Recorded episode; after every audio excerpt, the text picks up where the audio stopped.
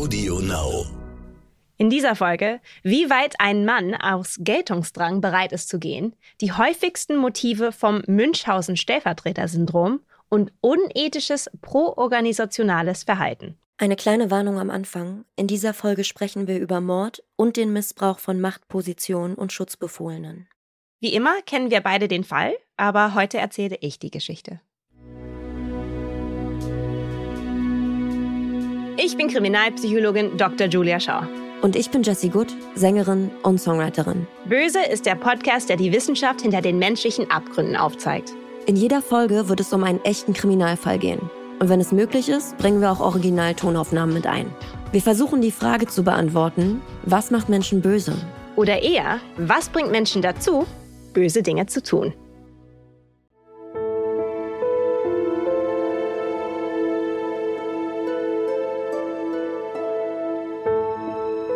Nils Högel wird am 30. Dezember 1976 in Wilhelmshaven geboren. Dort wächst er auf mit seinen Eltern.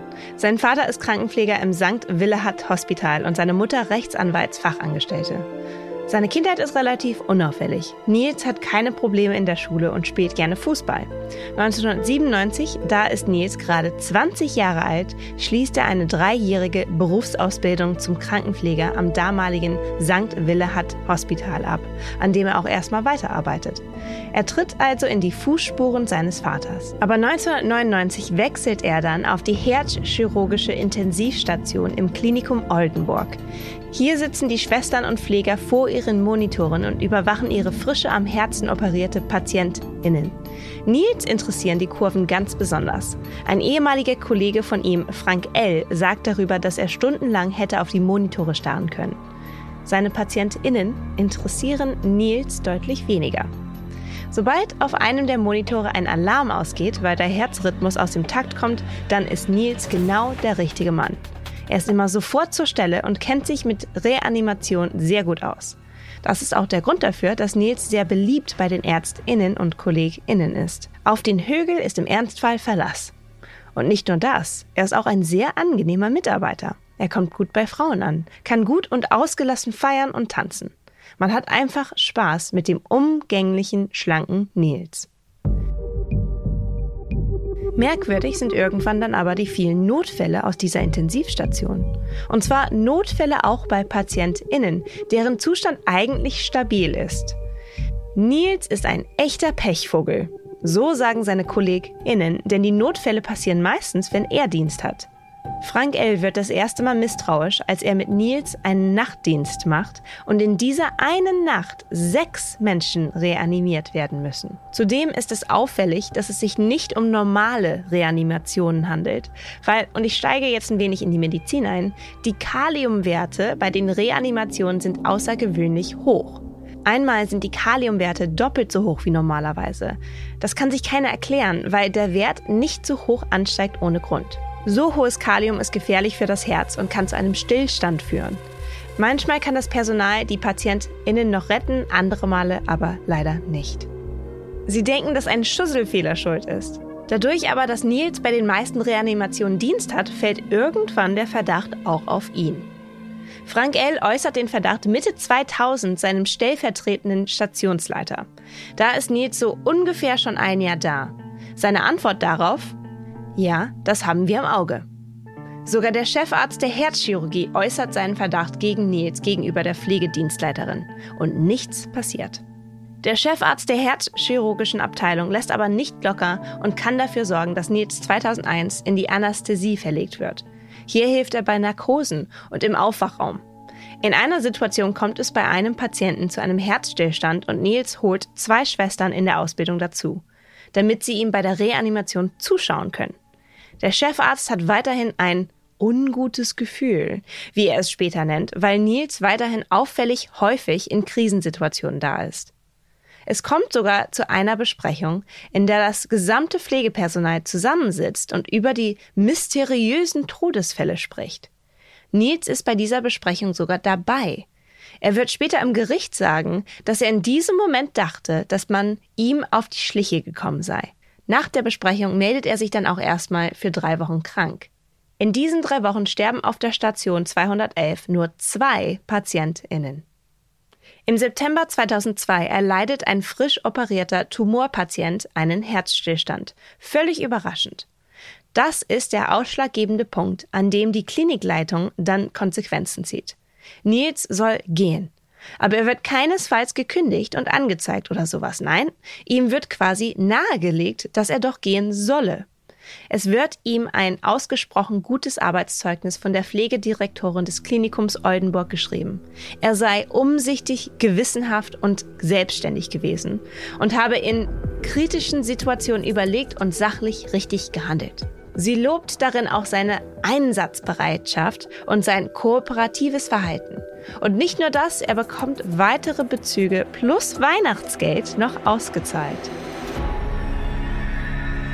Er findet schnell wieder einen neuen Job. Im Dezember 2002 fängt Nils dann im Klinikum Delmenhorst an und er hat einen wirklich tollen Start.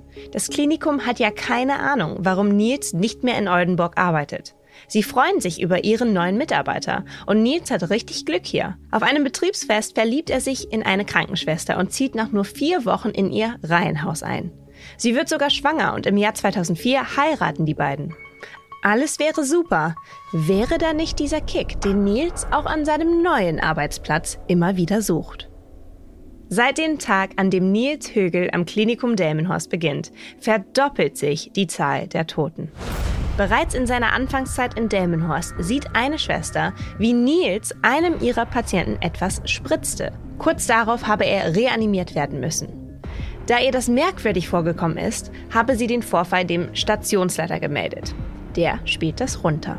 Am 22.12.2002, nur zwei Tage vor Weihnachten, stirbt um 17.37 Uhr der 64-jährige Johann W. Da ist Nils gerade einmal sieben Tage auf der Station. Bei der toxikologischen Untersuchung wird später rauskommen, dass in der Leiche Rückstände des Wirkstoffs Aimalin gefunden werden. Dieser Wirkstoff befindet sich in dem Medikament Gilurithmal, welches bei Herzrhythmusstörungen eingesetzt wird, mit welchem Nils fast alle seiner Morde begangen hat. Es geht so Monat für Monat, Woche für Woche weiter. Jeden Monat sterben ein bis zwei PatientInnen.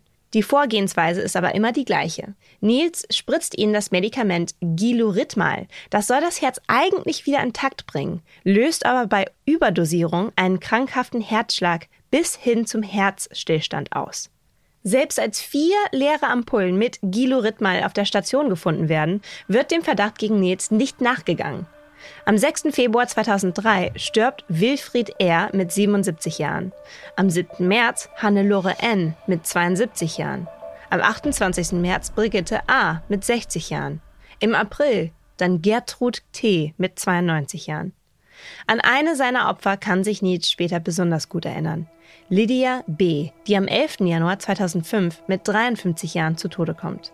Lydia heißt nämlich auch seine Ex-Freundin. Es ist der 22. Juni 2005, als ein Kollege Nils dabei erwischt, wie er auf der Intensivstation die Spritzenpumpe des Patienten Dieter M. manipuliert und ihm Gilorithmal verabreicht. Ein Pfleger entdeckt kurz darauf sogar vier leere Ampullen davon im Abfall der Station. Im Blut des Patienten wird direkt Gilorithmal nachgewiesen. Danach dauert es noch zwei Tage, bis die Führungskräfte des Klinikums das weitere Vorgehen besprechen.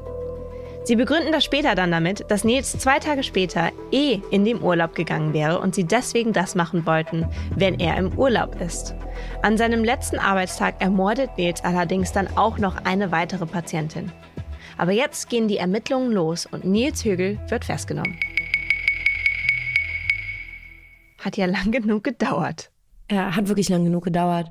1997 bis 2005, also acht Jahre, mordet Nils Högel und keiner bekommt es mit, wäre ja falsch an dem mhm. Punkt.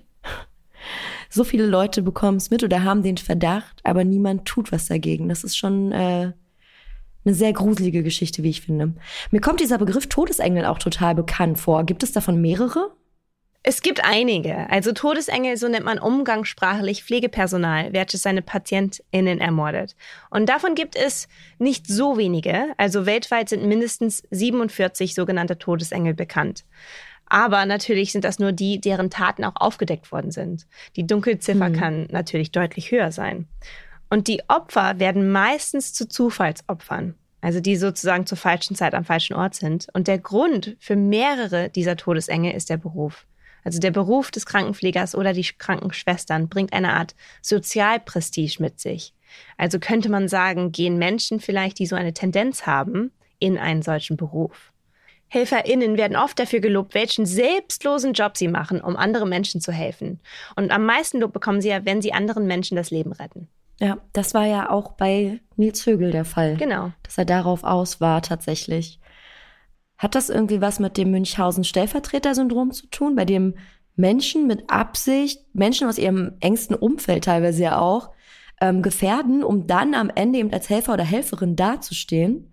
Das sind doch meistens sogar irgendwie Mütter, habe ich mal gehört, oder? Ja, genau. Also in repräsentativen Fällen ist eine Mutter die Täterin und ihr Kind das Opfer. Und auch in der Forschung zu dem Thema geht es fast immer um Eltern, die ihren eigenen Kindern schaden. Wenn Pflegepersonal die TäterInnen sind, dann sind die Opfer meistens Kinder in Krankenhäusern und ab und zu sieht man das in Altersheimen oder mit anderen gefährdeten Menschen. Also laut einer Studie aus dem Jahr 2019, wo es nur um Pflegepersonal ging, waren wohl häufig alte und akut kranke Patienten die Opfer. Und Vergiftungen mit Medikamenten war die übliche Mordmethode. Wenn es um Pflegepersonal geht, sind es wohl überproportional männliche Täter. Krass. Ich hätte jetzt zum Beispiel gedacht, dass ähm, hier vor allen Dingen mal Mörderinnen ja, am Start sind. Wir hatten jetzt in der letzten Folge auch das Thema, dass Mörder überwiegend männlich mhm. sind. Und äh, also wirklich eine hohe Prozentanzahl der Mörder sind männlich. Und jetzt dachte ich, okay, hier kommen bestimmt äh, die Todesengel, das sind doch safe Frauen. Aber äh, habe ich jetzt richtig verstanden? Also ich sag mal, im, im engeren Umfeld, also privat, sind das dann eher Mütter und nicht die Väter. Mhm. Aber wenn es um Pflege geht, Krankenpflege oder auch im, im, in der Altersbetreuung, da sind es dann Männer. Also überproportional, ne? Es sind auch viele Frauen, aber es sind, es sind ja die meisten Pflegemenschen oder Menschen, die in solchen Situationen Pflegepersonal werden, sind ja Frauen. Ähm, das heißt, die paar Männer, die es gibt sozusagen, sind eher die Täter im Vergleich zu den Frauen. Also es sind mehr männliche Täter, als man erwarten sollte in diesem Beruf. Was mich auch interessiert ist, was genau ist denn da das Motiv? Also neben ich möchte ähm, wie Nils Högel als Held da stehen. Was sind da, was sind da noch Gründe? Warum tun die sowas? Also das häufigste Motiv laut der Studie aus 2019 war Macht und Dominanz, also das ist ja bei ihm auch der Fall wahrscheinlich. Mhm. In einer anderen internationalen Studie aus dem Jahr 2001 haben Rand und Feldmann einige Faktoren ausgearbeitet, die zum Münchhausen-Stellvertreter-Syndrom beitragen. Allerdings ging es hier hauptsächlich um Mütter, deren Opfer ihre Kinder mhm. sind, aber ich glaube, dieselben Motive sieht man oft auch in anderen solchen Kontexten. Also Täter Innen haben intensive Wut oder Frustration empfunden. Durch die Tat empfanden sie eine Befreiung von unangenehmen Emotionen, also zum Beispiel diese Wut oder Frustration, und ein Gefühl neuer Kontrolle. Und vor allem durch jede weitere Tat gewinnen sie an sogenannter Gewöhnheitsstärke. Also brauchen sie oft immer extremere Situationen, um dieselbe Reaktion zu bekommen. Und laut dieser Studie auch ist es wohl sehr schwer aufzuhören. Also sobald man auf so einem Pfad ist, und sowas Menschen antut, entweder einem Kind oder mehreren Menschen in einer Pflegesituation, dann ist es wohl sehr schwer aufzuhören. Also wie eine Art Rausch. Ich gehe davon aus, das war bei Nils mhm. Högel genauso.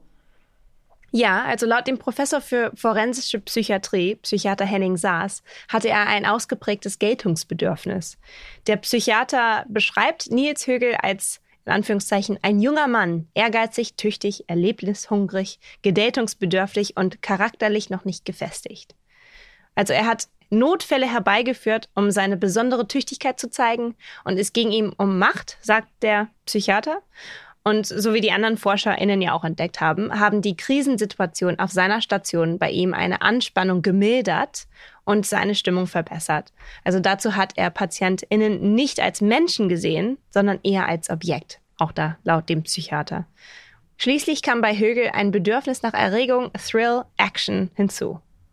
Und er wollte nach seinen Reanimationen bei seinen KollegInnen glänzen. Gleich an seinem ersten Arbeitstag soll er auf einen Pfleger im blutbespritzten Kittel getroffen sein, der mit einem dramatischen Einsatz prahlte. Högel war wohl total beeindruckt und sagte seinem Psychiater, so ein Hardcore-Pfleger wollte er auch werden. Crazy, also ihm ging es eigentlich um das, das Adrenalin, die Action da irgendwie, jetzt äh, komme ich zum Einsatz, ich reanimiere, ich stehe am Ende als der große Held da und es ging ihm gar nicht ums Morden. Also er hatte gar keinen Spaß am Töten in dem Sinne. Genau, also Henning Saas hat zwei Theorien, die im Raum standen, verworfen. Also Högel hat alten Menschen nicht das Sterben erleichtern wollen. Also das war wohl eine Theorie, die Menschen hatten, weil es waren ja mhm. überdurchschnittlich ältere Menschen. Und er hat auch nicht aus Mordlos getötet. Also auch hier laut dem Psychiater, es gibt keine Hinweise für ein lustvolles Erleben bei den Handlungen, auch keine Hinweise auf eine Freude am Quälen. Aber es reicht ja dann doch nicht, dass er ständig gelobt werden will. Also wird ihm später dann eine psychische Störung attestiert oder wie kann ich mich, ich, ich, ich versuche mich die ganze Zeit da irgendwie reinzuversetzen in diesen, diesen Nils Högel, der irgendwie, der, der ist sich auch darüber bewusst, ähm, was da passiert. Ich meine, es sterben ja auch Leute. Es ist ja nicht so, dass alle nur ähm, dieses Medikament verabreicht bekommen. Und er reanimiert die dann und rettet alle. Nein, es sterben ja auch wahnsinnig viele Menschen. Das heißt, er sieht, was er anrichtet. Mhm. Auf, also nur um diesen Kick zu bekommen. Genau, also es reicht ja auch nicht, dass man ständig gelobt werden will. Also das mhm. ist einfach nicht gut genug als Erklärung. Und in diesem Fall gibt es mehrere Gutachter und ein Gutachter, Konstantin Karyophilis, stellt eine auffällige Persönlichkeitsstörung fest. Und zwar eine kombinierte Persönlichkeitsstörung, narzisstisch, dissozial und zwanghaft. Und ihm fehlt es auch an Scham, Schuld, Reue und Empathie. Und das sind auch alles Anzeichen eines Psychopathen. Das hat auch ein zweiter Gutachter bestätigt und bedenklich fand er vor allem seine psychopathischen Persönlichkeitsanteile, also vor allem dieser bemerkenswerte Mangel an Empathie. Okay, spannend. Ich weiß ja, über Psychopathen rede ich gerne. Hier nochmal ein mhm. Hinweis, ich bin Dexter-Fan.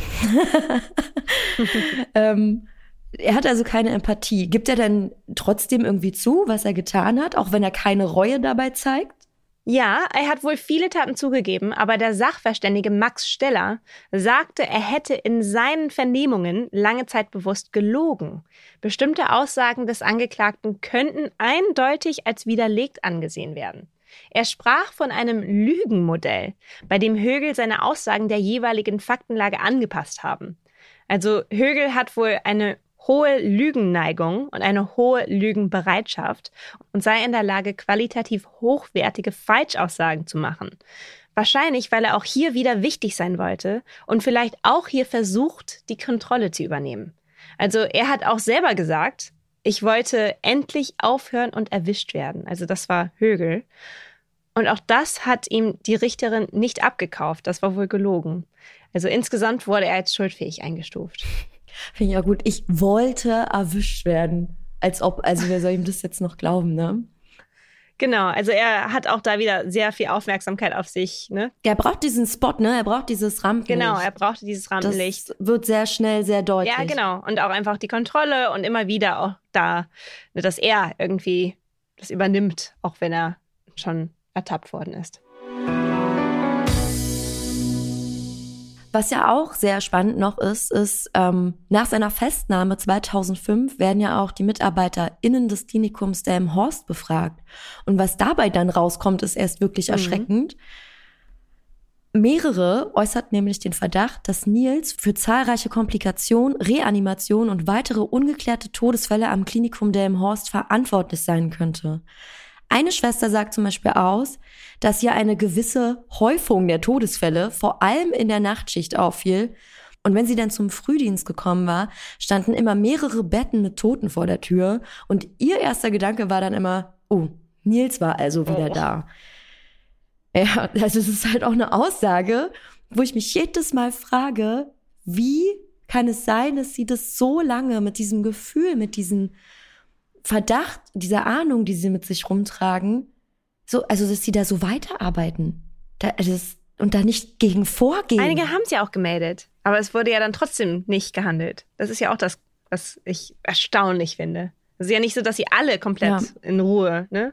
das mitgemacht haben. Ja klar, also das sind dann die KollegInnen, die das dann irgendwie melden, aber die, die in der ja. Leitungsposition sitzen, die handeln dann nicht weiter. Das ist für mich völlig schockierend und also ich frage mich, ob man da nicht noch mal irgendwie an die Leute rantreten müsste und schauen müsste, muss man da nicht wirklich gewisse Leute aus Führungspositionen zur Rechenschaft ziehen? Komm, ne? Das kommt auch noch. Da, das, das passiert ja gerade. Aber da kommen wir gleich zu. Ah, Okay, gut, sehr gut. Eine andere Krankenschwester sagt aus, sie hätte Nils schon von Anfang an in Verdacht gehabt.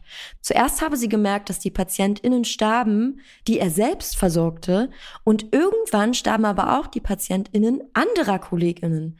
Das soll so weit gegangen sein, dass MitarbeiterInnen sich gegenseitig darum gebeten haben, Nils nicht auf ihre Zimmer zu ihren PatientInnen zu lassen. Also laut Zeugenaussagen soll Nils auch bei Rettungswagen einsetzen, auffällig viele NotfallpatientInnen unnötigerweise intubiert haben. Zwei davon soll er vorher eine Spritze verabreicht haben. Schon super auffällig alles, ne? Verrückt, oder? Verrate doch mal, Jessie, wie viele Menschen sind denn nun gestorben? Also ich habe dir mal eine Zahl jetzt mitgebracht von den Todesfällen auf der Intensivstation am Klinikum Delmenhorst. 2001 liegt die Zahl bei 79 Sterbefällen. 2002 hat Nils angefangen dort zu arbeiten und dann steigt die Zahl in diesem Jahr auf 98. 2003 sind es dann schon 177 Sterbefälle. 2004 170 und sobald Nils nicht mehr da ist, fällt die Zahl der Sterbefälle wieder zurück auf 81. Mehr als das Doppelte, ne? Das muss man sich halt auch erstmal von 79 auf 177 und dann wieder zurück auf 81, wenn er weg ist. Ja, das ist schon ein Riesenunterschied. Schon sehr auffällig und immer wenn er arbeitet. Wie viele wurden denn ihm nachgewiesen? Ja, also am Ende waren es dann ungefähr 35 Fälle, die Nils alleine auf der Intensivstation des Klinikums Delmenhorst nachgewiesen werden konnten. Und bei allen Fällen, also den 35, von denen ich gerade spreche, konnten dann auch ähm, dieses Medikament Guido-Rhythmal nachgewiesen werden.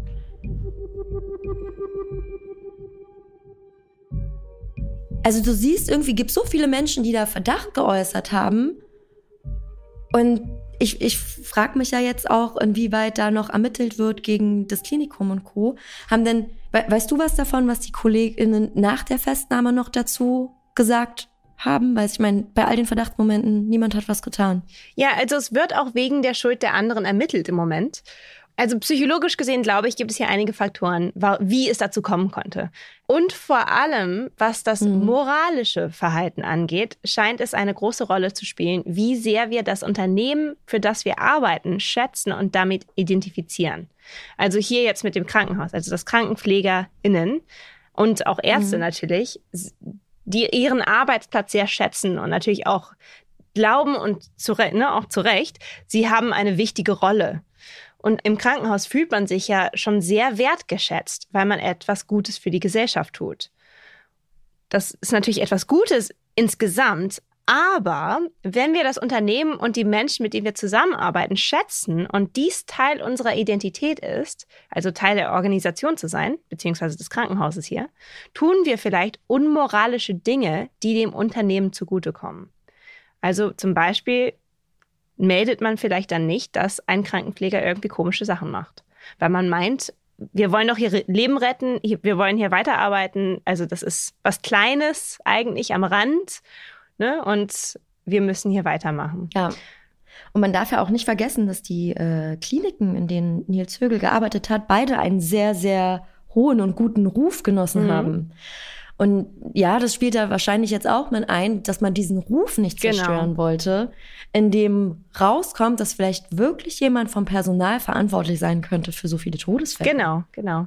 Und die ethische Dimension dahinter ist dann interessant. Also möglicherweise stehlen wir dann für unseren Arbeitgeber, statt ihn zu bestehlen. Also meistens, wenn man Mhm. ne, über so irgendwie sowas im Arbeitsplatz denkt, denkt man meistens daran, dass Menschen den Arbeitsgeber irgendwie was gegen ihn oder sie Bei haben. den Chef anlügen, ne? Genau. Aber hier ist es andersrum. Also wir lügen dann vielleicht für unsere Chefs, statt sie zu belügen. Wir vertuschen Fehler unserer Kollegen und nicht unsere eigenen.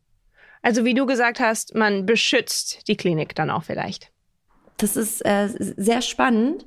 Für mich irgendwie schwer nachvollziehbar, weil gerade auch im, in der Pflege natürlich, man arbeitet ja mit sehr vielen Menschen zusammen. Es ist halt nicht so, du kannst nach Hause gehen und einfach abschalten. Du hast ja manchmal auch eine Bindung zu Patienten und so.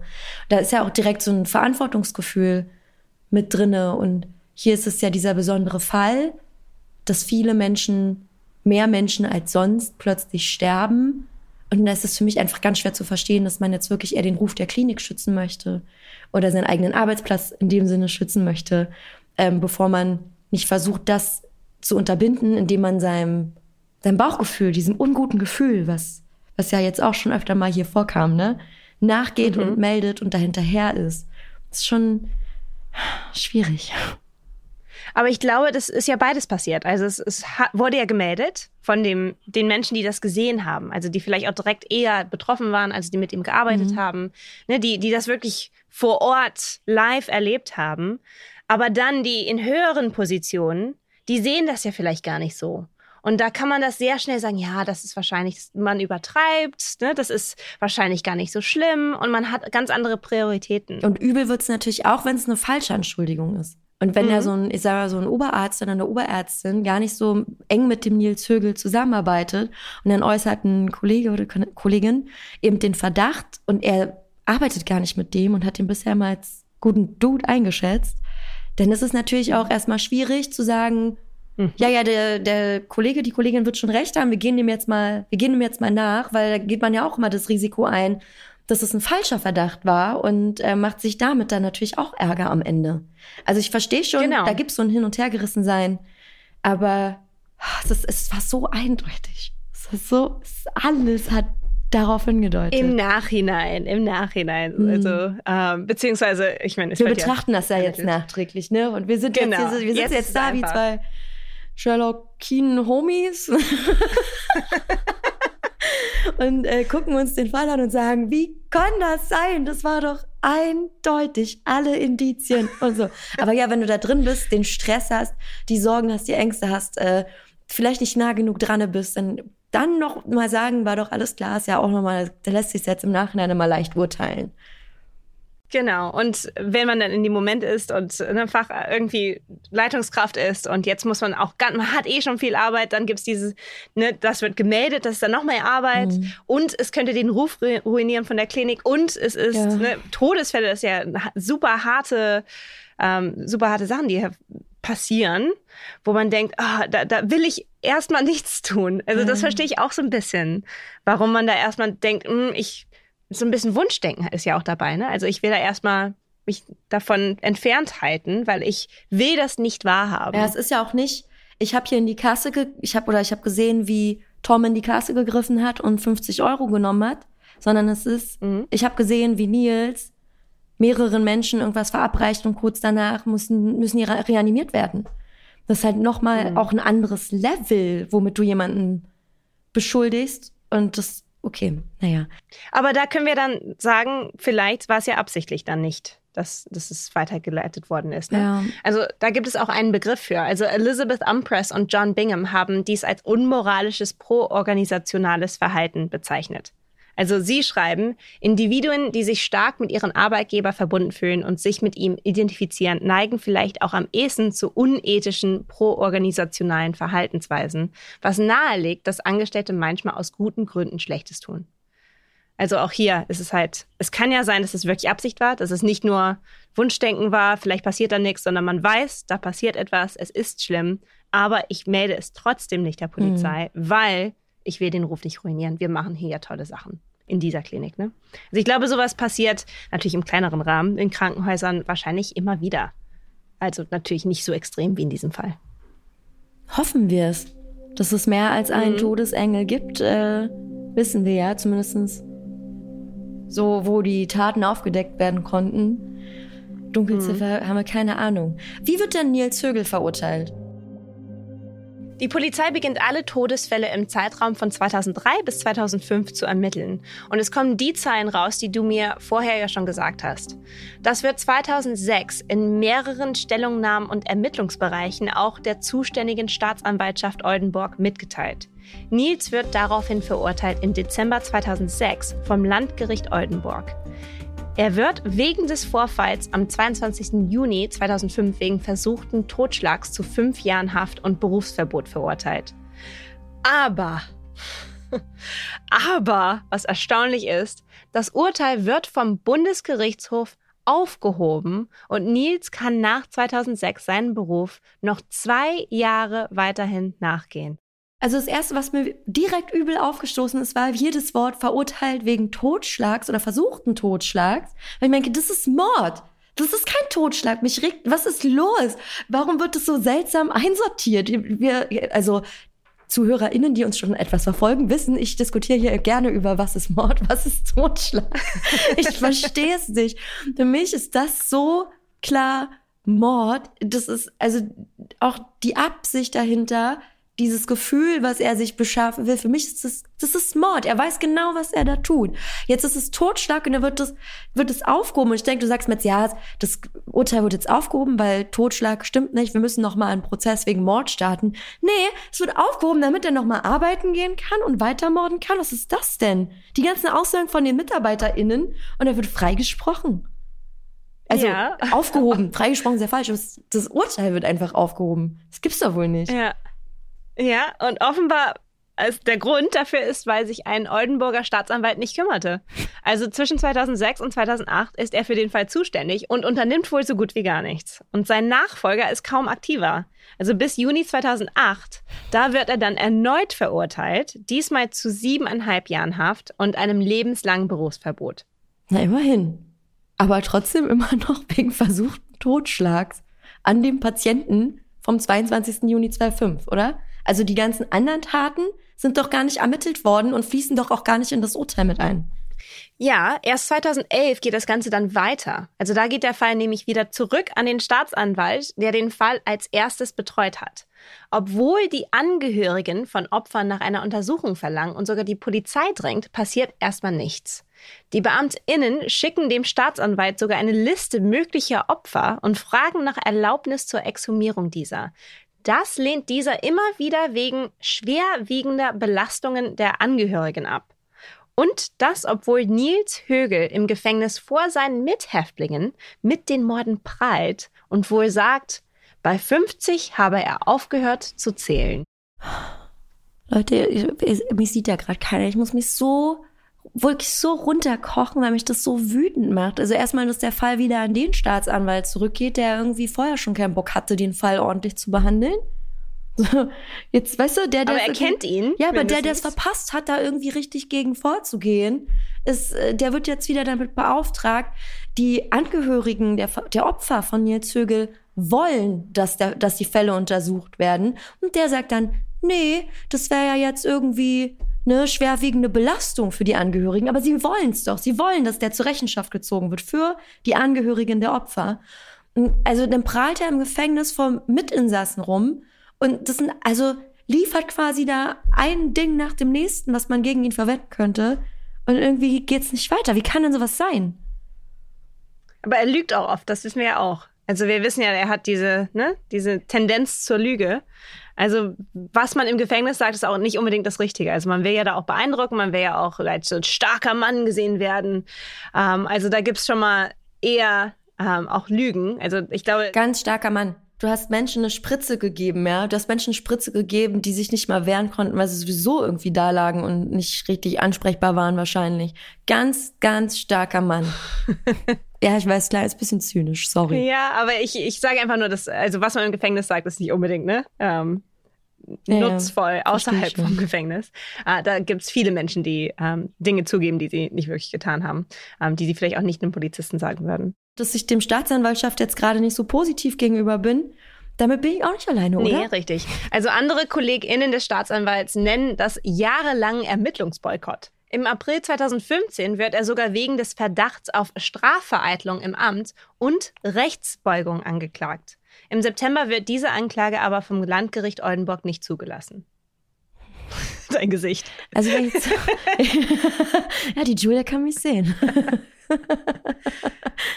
ich, ich kenne halt Fälle, das ist, also es ist einfach schwer gegen Staatsanwälte oder Polizeibeamte und Beamtinnen vorzugehen. Also gegen die Staatsgewalt selbst, selbst wenn ermittelt wird, irgendwie habe ich das Gefühl, es kommt nur sehr, sehr selten zu einem Urteil. Es wird fast immer alles fallen gelassen. Aber gut. Wir haben doch gerade über unethisches pro-organisationales Verhalten gesprochen. Das ist ja, nicht nur in der Medizin. das, da, hast du, da hast du vollkommen recht. Ich, aber ich bin ja so eine kleine Gerechtigkeitsfanatikerin. Mich regt sowas natürlich wahnsinnig auf. Also in dem Fall hätte einfach viel schneller, viel früher, viel mehr passieren müssen. Und so, das ist so eine Situation, das ähm, ist für mich eine ganz große Ungerechtigkeit und löste mir sehr viele Emotionen aus einfach. Ich sehe es. Aber gut. Du siehst es genau. ähm, wird denn trotzdem noch weiter gegen Nils Högel vorgegangen? Ja. Ich hoffe doch. Ja. Gut. Ja, aber erst im Januar 2014. Da ermittelt die Staatsanwaltschaft erneut gegen Nils Högel. Also im September 2014 wird er wegen dreifachen Mordes und zweifachen Mordversuchs angeklagt. Du freust dich. Mord du siehst es. Mord, ja, jetzt ist es Mord mit. und nicht versuchter Totschlag. Mord. Am 28. Februar 2015 wird er unter der Feststellung der besonderen Schwere der Schuld vom Landgericht Oldenburg zu lebenslanger Haft verurteilt und rechtskräftig wird das Urteil im März 2015. Högel gesteht im Laufe der Verhandlungen insgesamt 90 Menschen in Delmenhorst Giluridmal gespritzt zu haben. 90 Menschen. Ja, also erstmal schön, dass die Ermittlungen jetzt weitergehen. Ich mhm. gehe davon aus, es ist ein neuer Staatsanwalt am Werk, weil ansonsten wäre das auch hier alles nicht im, in Richtung Mord und äh, Verurteilung wegen Mordes gelaufen. Freut mich sehr. Aber jetzt gesteht er ja so viel. Heißt es, die Ermittlungen gehen dann auch noch weiter? Ja, es wird 2015 die Sonderkommission Cardio gegründet und diese arbeitet an weiteren Ermittlungen bezüglich Sterbefälle in verschiedenen Einrichtungen aus der Zeit, in der Nils Hückel dort gearbeitet hat. Endlich werden Exhumierungen vorgenommen im Jahr 2015.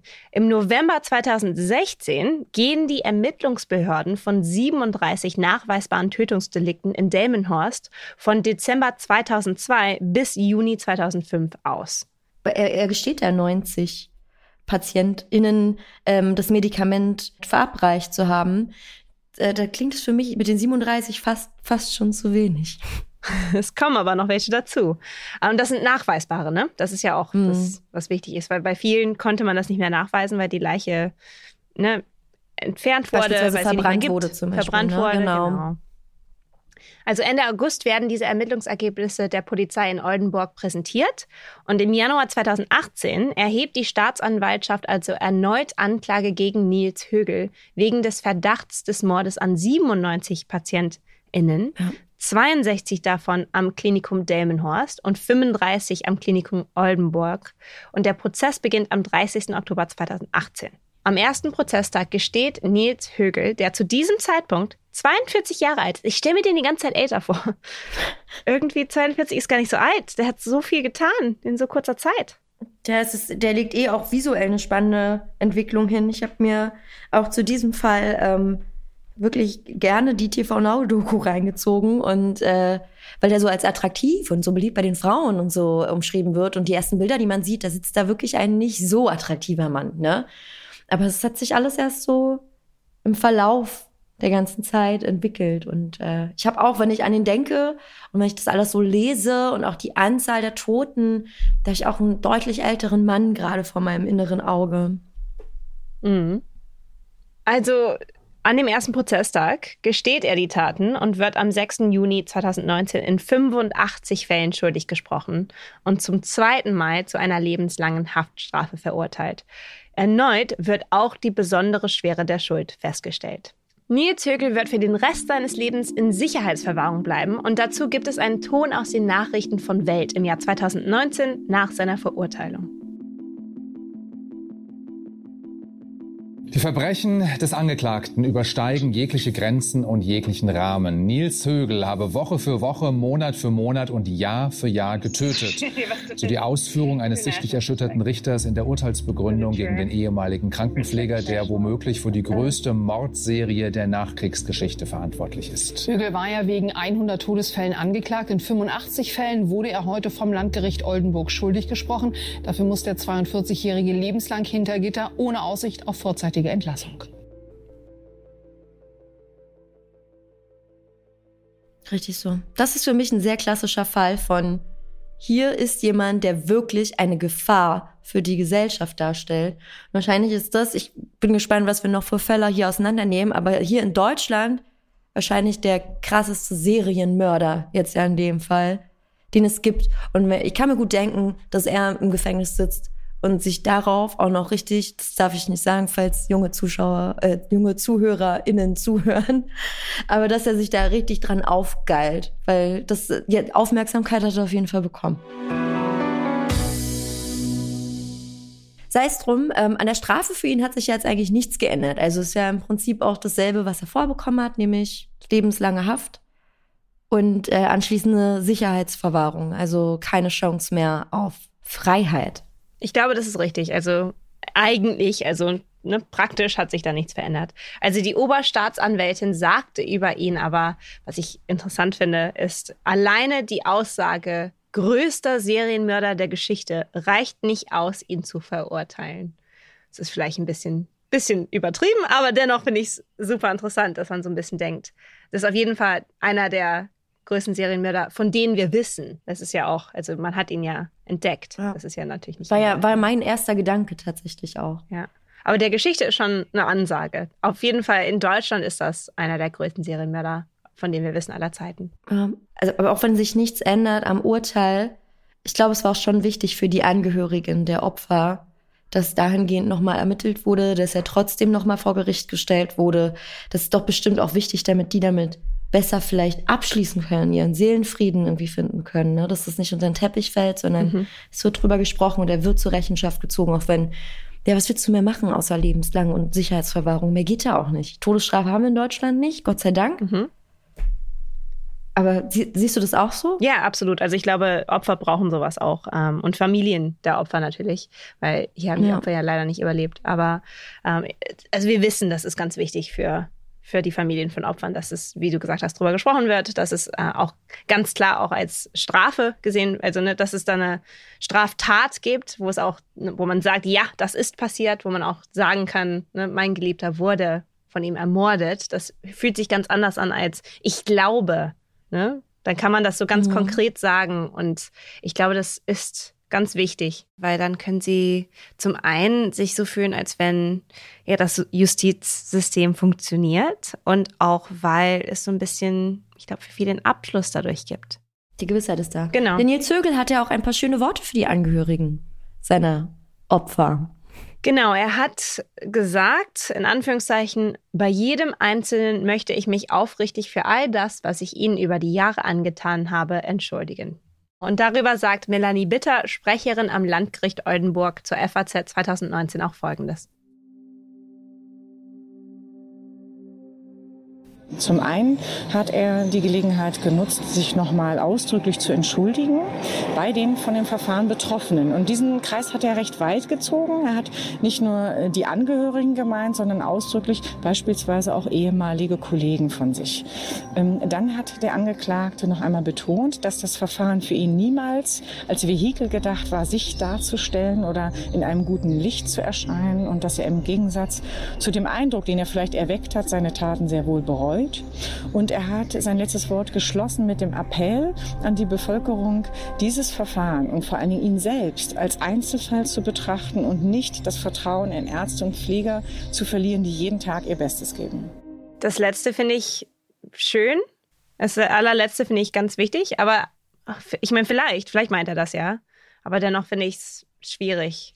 Man, man kann es bei ihm, glaube ich, nicht einschätzen. Mhm. Bei allem, was du mir auch über ihn erzählt hast, dass er eben äh, Wesenszüge mit sich bringt, die auf einen Psychopathen hindeuten, dass er eine hohe Bereitschaft hat zu lügen und auch sehr gut lügen kann und so. Mhm. Da weiß man bei allem, was er jetzt so sagt, nicht, wie ehrlich ist das gemeint oder wie berechnend ist das jetzt. Und es geht ja noch weiter, Julia. Ja, genau. Ich habe jetzt schon vorhin schon gesagt, wie kann es sein, werden denn die Leute, die im Prinzip nicht gehandelt haben, obwohl ihnen vor Augen geführt wurde, da ist irgendwas im Busch, ne? Gerade Leitungspositionen in den Kliniken. Wurden die denn nicht zur Rechenschaft gezogen? Noch nicht, aber es werden ja jetzt die anderen angeklagt. Also ein früherer Verwaltungsdirektor, ein Chefarzt, die Pflegedienstleiterin, der damalige Stationsleiter, seine Vertreterin und weitere KollegInnen aus Delmenhorst werden jetzt angeklagt. Sie sollen die sowohl auffällige hohe Sterberate als auch die auffällig häufigen Bestellungen des Herzmittels Gilurithmal mitbekommen haben. Und inzwischen wurden mehrere Ermittlungsverfahren aufgrund mangelnder Beweise wieder eingestellt. Nur bei einem Stationsleiter und seiner Stellvertreterin erhärtet sich die Beweislast. Aussagen und Indizien belasten sie schwer und es könnte eine Anklage wegen Totschlags durch Unterlassung auf sie warten. Also da werden wir bestimmt noch etwas darüber hören. Also das wird jetzt auch in den Medien okay. bestimmt weitergehen. Das ist auch spannend, wenn man ähm, überlegt, dass Nils Högel 2005 das erste Mal ja auch festgenommen wurde. Wenn wir haben jetzt 2022 und erst jetzt wird gegen Menschen ermittelt, die im Prinzip mit unterstützen konnten, dass er so lange aktiv war. Ne? Und äh, ja, mal gucken, was da noch rauskommt. Ich bin wirklich, wirklich sehr gespannt. Ich finde es wahnsinnig wichtig, dass diese Menschen auch Verantwortung übernehmen müssen ja, für das, was sie getan haben, beziehungsweise nicht getan haben auch. Also ich glaube, das ist ganz, ganz wichtig, dass wir das nicht überschauen, sowas, weil es braucht tatsächlich Absolut. hier ganz viele Menschen, die weggeschaut haben oder absichtlich ja. das vertuscht haben oder nichts getan haben. Ähm, und das, das, das muss auch Konsequenzen haben, weil sonst, vielleicht geht es ja dann auch so ein zweiter bei, ähm, bei sowas, auch in, in dieser Klinik, aber auch in anderen Kliniken. Also ich glaube, für mich ist das das Schönes, dass es jetzt tatsächlich auch da weiter ermittelt wird. Ja, sehe ich ganz genauso.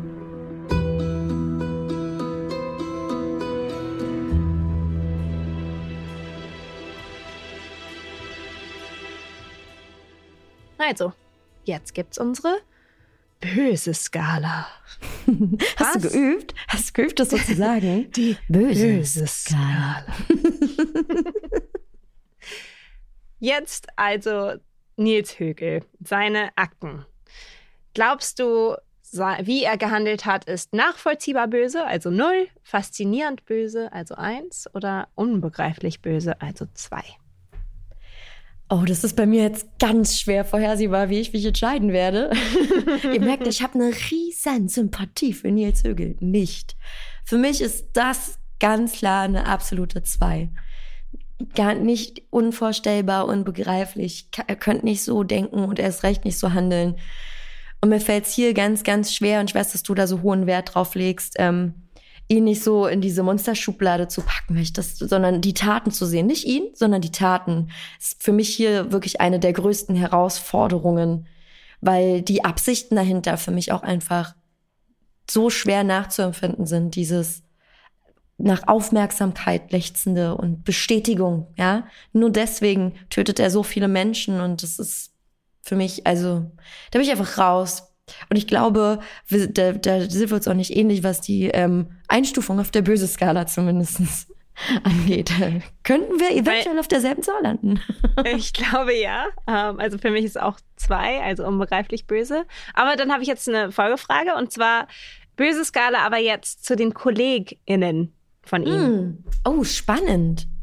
Was denkst du? Also für mich ist es, glaube ich, oh, ist das nachvollziehbar böse? Hätte ich auch schon mal so gehandelt? Ich denke gerade an unterschiedliche Situationen. Also mhm. ich glaube, weil es so extrem ist, ist es für mich faszinierend böse. Also ja. ich hätte vielleicht auch solche Gedanken gehabt, aber ich glaube, ich hätte nicht so gehandelt. Ich glaube, ich hätte da was getan, wenn ich da ne, in der Führungsposition gewesen wäre. Aber wenn es nicht um Mord gegangen wäre, also wenn es nur anderes schlechtes Benehmen gewesen wäre, hätte ich vielleicht sogar als nachvollziehbar böse gesehen.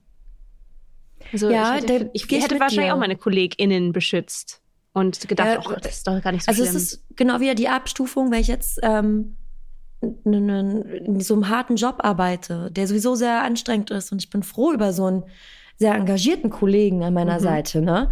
Und ich äh, erwische den jetzt bei irgendwas oder ich krieg irgendwas mit und es ist irgendwie nicht abzuweisen oder von sich zu weisen, dass der da mit drinne stecken muss. Zum Beispiel, es mhm. fehlen Medikamente im Medikamenten. Schrank so. Mhm. Und es ist einfach klar, das muss mit der, immer ist der da, wenn es fehlt und ich hier Inventur mache. Ich glaube auch, dass das zum Beispiel so ein Ding ist, wo ich den nicht verpfeifen würde. Jetzt geht's ja aber um was viel krasseres. Es geht um mhm. Mord und wie ich vorhin schon gesagt habe, ich habe so einen unnormalen ausgeprägten Gerechtigkeitssinn und das ist ähm, überschreitet halt für mich ja alle Grenzen. Also da hätte ich wäre ich natürlich dazwischen gefunkt. Ich würde aber Kollegen und Kolleginnen von ihm nicht als unbegreiflich böse einstufen, weil ich natürlich auch versuche, alles zu berücksichtigen, was damit reinspielt. Dieser harte Job, der eigene Job, der dabei verloren gehen kann, wenn vielleicht die Klinik geschlossen wird, weil es so, ein, so einen krassen Eklat dazu gibt, ne?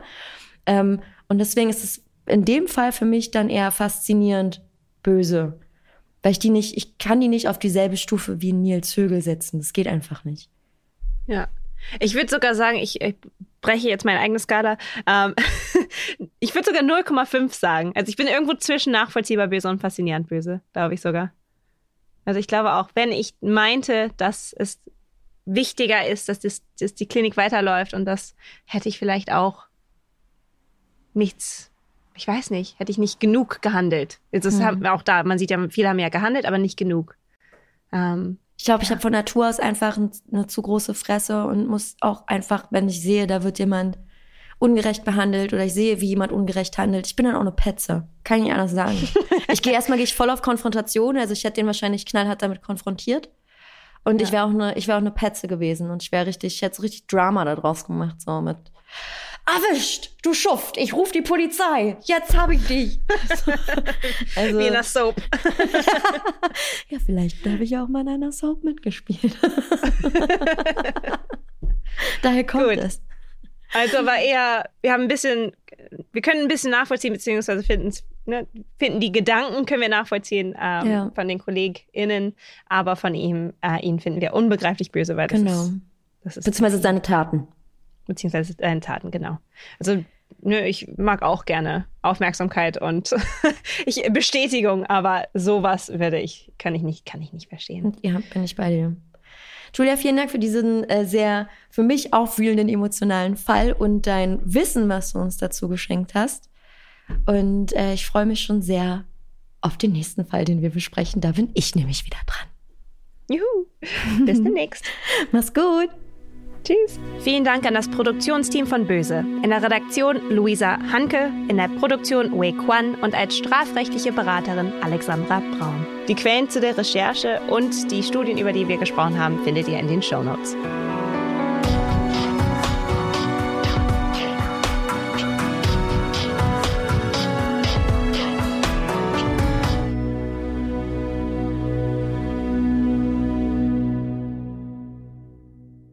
In der nächsten Folge Kinder, die von einem maskierten Mann erzählen, Nachahmungstäter und vier Pädophilie-Mythen.